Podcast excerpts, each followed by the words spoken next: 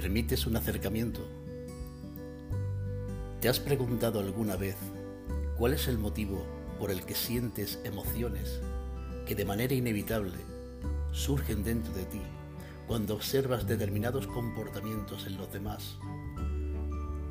¿O experiencias o situaciones de vida que se te repiten y que se mueven sentimientos dentro de ti que se manifiestan como resultado de lo que observas o interpretas?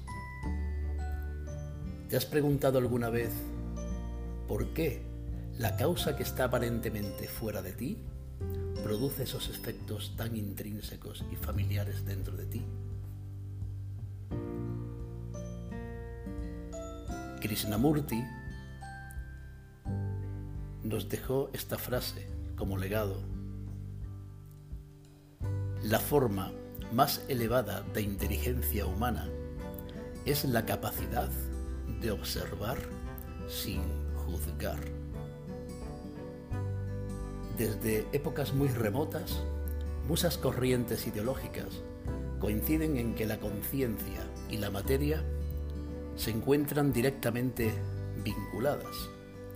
Por ejemplo, el budismo nos dice que la realidad que percibimos es el manifiesto de nuestro estado interno, haciéndonos comprender que aquello que nos molesta de los demás es una proyección que en ellos estamos proyectando y estos nos devuelven el reflejo como si de un espejo se tratara, para que podamos ver los aspectos inconscientes que no hemos resueltos de nosotros mismos. De esta manera, cuando proyectamos hacia afuera los contenidos que se encuentran dentro de nuestro inconsciente, se nos ofrece la oportunidad de conocer, más bien reconocer, en la otra persona aquello que realmente sale de nosotros mismos, como si usáramos un proyector de nuestra propia información que vemos reflejada en la otra persona, como si de una pantalla se tratara. Según esta creencia, no sería posible ver fuera de mí lo que previamente no existiera en mí. Y que todo lo que ocurre fuera de mí tiene que ver conmigo. Cuando puedo verlo en ti, es algo que puedo reconocer. Esta es la razón por la que muchas veces nos sentimos atraídos hacia una persona o circunstancias de una manera inconsciente sin saber claramente el porqué pero rápidamente se pone en funcionamiento la mente consciente queriendo dar una explicación o un razonamiento, acudiendo a nombres para justificar eso. Como por ejemplo, nos decimos estoy enamorado, tenemos feeling y otras muchas maneras de justificarlo. También podemos sentir en ocasiones el rechazo a lo que veo en la otra persona y que realmente existe en mí, pero que en este caso tendemos a alejarnos de nuestra parte inconsciente que el otro nos muestra. En vez de sentirnos atraídos, en este caso, rechazamos. Y rápidamente ponemos en funcionamiento la mente consciente para dar una explicación o razonamiento justificándolo, pero esta vez con nombres o expresiones como por ejemplo odio, prepotencia, falta de feeling o simplemente me pones de los nervios. Carl Gustav Jung, Carl Jung nos dijo con esta frase, como resultado de la proyección, percibimos nuestros rasgos inconscientes en la conducta de los demás y reaccionamos en consecuencia, viendo en ellos algo que forma parte de nosotros mismos, pero que no reconocemos como propio. En completo resonar con las palabras de Jung, continuamente estamos proyectando en los demás la información inconsciente que llevamos dentro. Si estamos atentos y observamos nuestras proyecciones, podremos comprender que el estrés que nos ocasiona los comportamientos y acontecimientos diarios se debe a factores de nuestra propia mente y que estamos atribuyendo a los demás. Miramos fuera. Es por ello importante tomar conciencia de que aquello que percibimos en el otro que nos molesta o que nos agrada, nos está revelando una parte de nuestra propia información inconsciente. Estos aspectos de nosotros mismos, que tenemos renegados o reprimidos de algún modo y que vemos reflejados en los demás y que no sacamos a la luz porque nos avergüenza, son los que, estos aspectos son los que Carl Jung llamó la sombra. Lo llamó la sombra. La sombra viene a ser algo así como nuestros defectos, aquellos aspectos que no me gusta ver de mí mismo y por ello no me permito aceptar que existen en mí y que para poder verlos, para poder ser consciente de ello, se reflejan en la otra persona como si, si de un espejo se tratara. La sombra es esa parte oscura y oculta en el inconsciente de cada persona que rechazamos y reprimimos. Esa parte que para poder ser vista y hacerse consciente se proyectan los demás. La sombra se encuentra detrás de todo aquello que nos avergüenza, que no queremos que se descubra, que continuamente ocultamos para no ser descubiertos. Todos los aspectos de nuestra personalidad que de alguna manera nos avergüenza y que nos empeñamos en ocultarlo. Ocultarlo y taparlo de, esa manera lo que hacemos es alimentarlo aún más, en vez de abrazarlo y atenderlo para así poder trascenderlo. La imagen personal no aceptada de la persona es un ejemplo de ello, ya sea relacionada con su aspecto físico, que lejos de aceptarse y abrazar su cuerpo lo rechaza, o con algún otro aspecto de sí mismo por el que siente vergüenza y suele ocultar como pueden ser sus tendencias sexuales, sus gustos, preferencias o adicciones. Si estamos despiertos, atentos a la experiencia, podemos cazarnos al juzgar, cazar el juicio. Si estamos despiertos, podemos cazarnos al juzgar al otro y así darnos la oportunidad de ser conscientes de cuáles son los programas inconscientes que gobiernan todo cuanto nos sucede. De esta manera, haciendo consciente el inconsciente, tenemos la oportunidad de cambiar aquello que nos limita o nos bloquea. Si tienes en cuenta todo, todo lo anterior,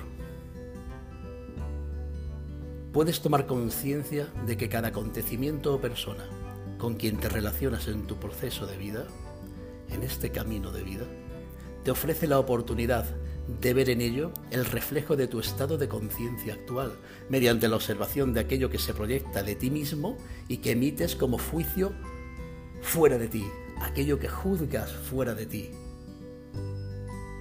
Ahí tienes la oportunidad en observar el juicio Tomar conciencia de esto te permite comprender que cada persona es totalmente responsable de todo cuanto le sucede y que siempre, siempre tienes la oportunidad de integrar el aprendizaje que lleva impreso la propia experiencia que vives. Puedes ver ahora que tras cualquier acontecimiento o experiencia de vida existe la oportunidad de reconocerte. Es a partir de esta comprensión cuando se nos abre una manera diferente de interpretar los acontecimientos y experiencias, adoptando una mentalidad abierta que se aleja del intento o intención de querer cambiar el entorno. Por el contrario, se centra en la intención de cambiar la percepción que tenemos de dicho entorno. No cambiar el entorno, no cambiarlo de fuera, sino cambiar la percepción que tengo de lo que ocurre fuera. Como nos decía el doctor Wayne Dyer, cuando cambias la forma en que miras las cosas, las cosas que miras cambian. El enunciado que lleva este podcast, el no juicio, el uso del respeto a la experiencia de vida, este enunciado.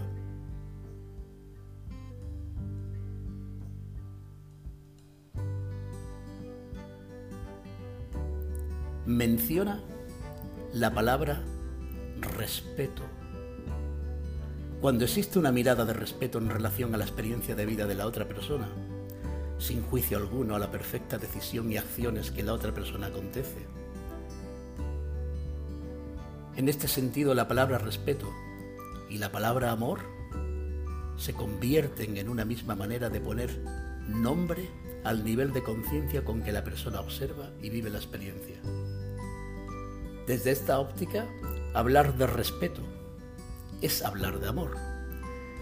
Y cuando te relacionas desde el amor incondicional, el uso del respeto absoluto a la experiencia de vida de la otra persona, desde el no juicio, proporciona unas posibilidades infinitas de crecimiento y desarrollo personal para ambos en la experiencia. Comparto contigo una mirada personal, una mirada personal en cuanto a la magia que surge cuando nos relacionamos con una mirada, una mirada libre de juicios. Cuando nos relacionamos con las personas desde el no juicio y empatizamos con la persona colocándonos en su piel, comprendiendo la intención positiva que para esa persona tiene aquello que hace y la perfección del momento como experiencia perfecta de vida.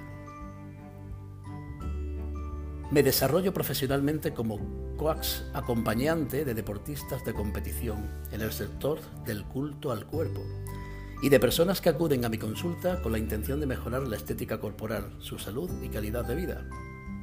En muchas ocasiones estos atletas y consultantes llevan a cabo acciones que no están sujetas al programa establecido y que sabotean de algún modo sabotean el proceso y el desarrollo de la estrategia que hemos programado.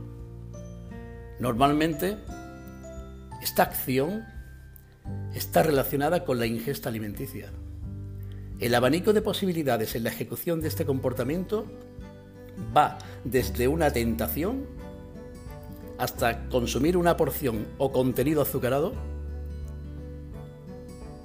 o un atracón de diversos alimentos que normalmente son alimentos de alto contenido calórico.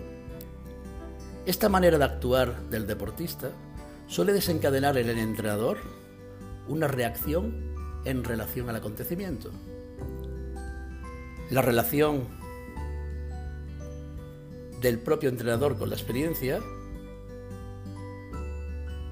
va a tener en él una reacción. Y esta reacción de este entrenador va a depender siempre del estado de conciencia en el que se encuentre esta persona y su capacidad de gestión en relación a lo que el atleta le está manifestando.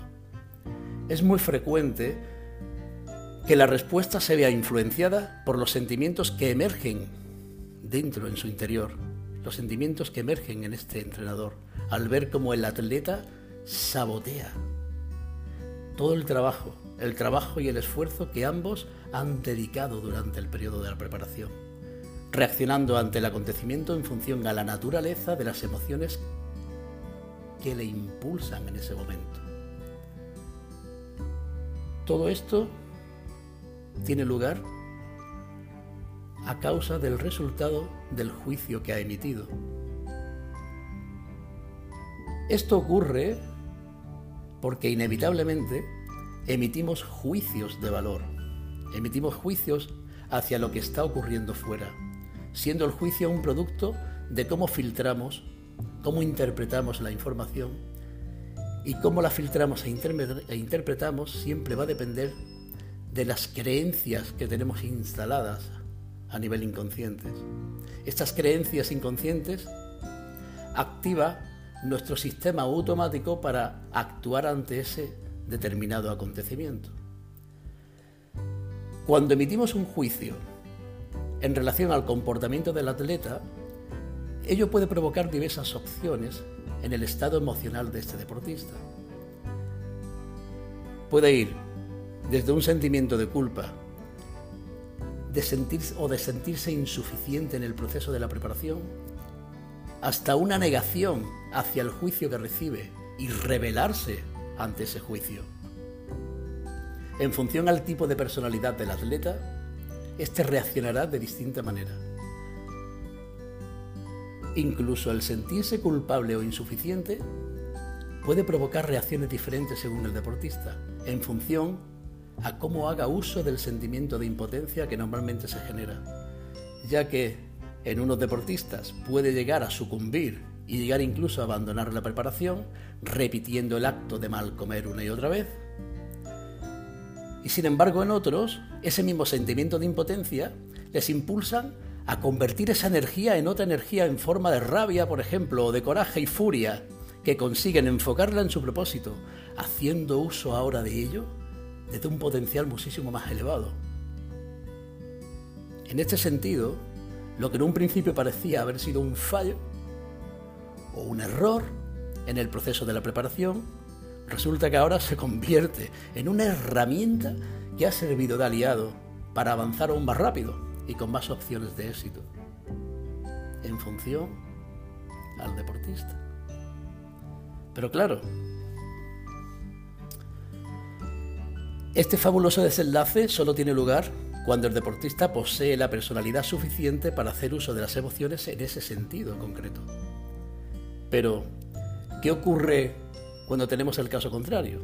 Y que en vez de empoderarse por su propio sistema de superación ante la adversidad, lo que hace es venirse completamente abajo, porque su gestión de las emociones es la de dejarse derrumbar por ellas. En este caso, nuestra capacidad de acompañamiento es la que entra en juego, facilitando las herramientas necesarias para que haciendo uso de ellas logre transmutar la programación que en su mente condicionada le hace jugar la partida siendo ese tipo de jugador, no solo en el ámbito deportivo.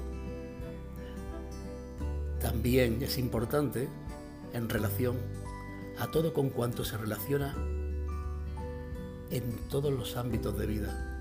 Relaciones de trabajo, relaciones de pareja, la familia y todo cuanto pueda acontecer en su vida.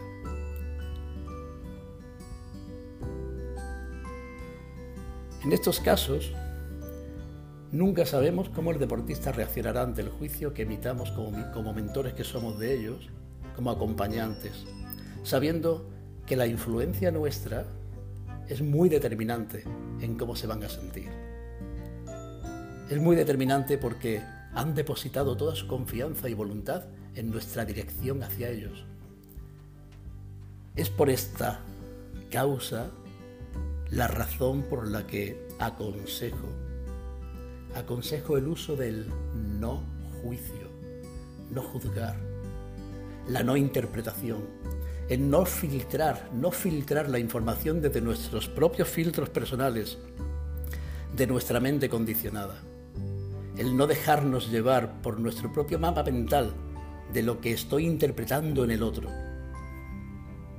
De manera que la persona no se sentirá juzgada por su comportamiento y ello condicionará un clima de confianza y tranquilidad que le llevará a compartir la experiencia aún con mucha más honestidad y claridad siendo esta comunicación muy importante para el transcurso de la preparación.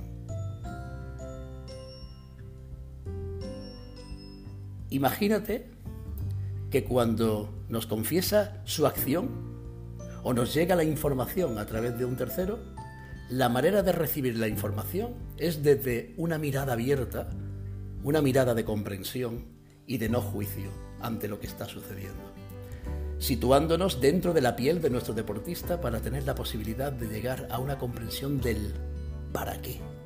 ¿Para qué? ¿Para qué ha actuado de esta manera? Acompañándole a comprender qué le ha llevado a ello, qué sentido tiene para él, qué sentido tiene para él haber decidido llevar a cabo esa acción, en definitiva ¿Cuál es la intención positiva que para esta persona? La intención positiva que le impulsa a realizar una acción que no está contemplada en el programa establecido para alcanzar el objetivo que se ha propuesto. ¿Qué intención positiva hay detrás de eso? Algo le ha movido a hacerlo. ¿Qué busca que es positivo en ese momento para, para este deportista? Aunque le perjudique la estrategia que está programada. Cuando atendemos el acontecimiento desde esta perspectiva y respetamos a la persona y sus acciones, sabiendo que detrás de esa acción existe una intención que siempre es positiva para él o ella, si no, no lo hubiera hecho, y respetamos profundamente tanto a la persona como a lo que hace, desaparece inmediatamente el juicio sobre si lo que ha hecho esta persona está bien o está mal, o si debería haberlo hecho o no. De esta manera, la relación y todo cuanto se comparte será en un ambiente de plena confianza, al no sentirse juzgado o juzgada. Y nuestras posibilidades de poder excavar, excavar en el inconsciente de nuestro atleta o consultante aumentan. Nuestra posibilidad de poder indagar ahí en su inconsciente aumentan. Y esto nos da una muy buena oportunidad de hacer un trabajo mucho más limpio, con menos obstáculos e incertidumbre por el camino, fruto de la honestidad que se manifiesta en todo cuanto se comparte en la relación. Es muy bonito observar el hecho de que atletas con acusado comportamiento de victimismo o de autoculpabilidad comienzan a gestionar sus emociones a través de un nuevo enfoque e interpretación de los acontecimientos. Cambian de tal forma, cambian de tal forma que donde antes miraban fuera de sí mismos las causas de sus sentimientos, culpando a otros, mirando fuera y culpando a otros, o dejándose influir por las circunstancias ajenas, ahora asumen la responsabilidad de sus actos y de todo cuanto les sucede, eligiendo, siendo ellos los que eligen libremente tener el poder, en vez de otorgarlo a los demás convirtiéndose en víctimas, como lo hacían anteriormente. La culpa y el victimismo aparecen cuando renunciamos a nuestra responsabilidad descargándola en los demás, para así aliviarnos. Y desaparece cuando asumimos nuestra responsabilidad y el poder para cambiar las circunstancias y nuestra manera de gestionarlas, desvaneciéndose así la culpa y dejando de ser una víctima. Gracias por escucharme, gracias por escucharte. Un abrazo.